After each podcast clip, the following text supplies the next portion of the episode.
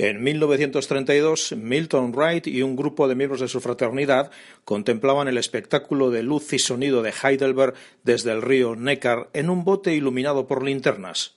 Cuando terminó, la gente se puso a cantar Deutschland Liberales antes de que Hitler pronunciara una de sus habituales diatribas llenas de odio. Después, Wright y sus compañeros se retiraron al Europeisker Hotel, donde Hitler también se alojaba y donde tenían pensado cenar. Pero Wright llamó la atención de los nazis. En cuanto entraron en el salón del restaurante del hotel, dos SS de Hitler se acercaron a Wright y le informaron de que el Führer deseaba verle. Antes de entrar en la sala donde iba a conocer a Hitler, Wright le dio su pasaporte a uno de sus amigos con instrucciones de informar al cónsul norteamericano si no regresaba. No debería haberse preocupado. Hitler se pasó todo el tiempo haciéndome preguntas acerca de los negros de Estados Unidos, recordaría Wright. Por supuesto no tuve demasiado tiempo para responderle, porque en cuanto terminaba de formular una pregunta, procedía a darme su propia respuesta. A pesar de eso, Hitler le pareció inesperadamente cortés.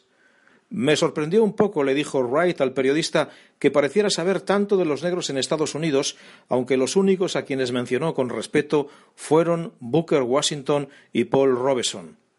Hitler le dijo a Wright que consideraba a los negros ciudadanos de tercera, siempre destinados a ser esclavos de un tipo o de otro, porque, según él, si tuvieran el menor espíritu de lucha, no habrían permitido a los blancos que los lincharan, apalearan y segregaran sin haberse resistido o haberse levantado contra ellos. Le preguntó a Wright por qué quería una educación de hombre blanco si sabía que jamás podría usarla como uno de ellos. Sugirió que la experiencia de Wright en Heidelberg solo le haría más desgraciado una vez regresara a Estados Unidos. En un principio, Wright se sintió halagado cuando Hitler elogió su alemán, pues le dijo que lo hablaba mejor que cualquier norteamericano o inglés que había conocido.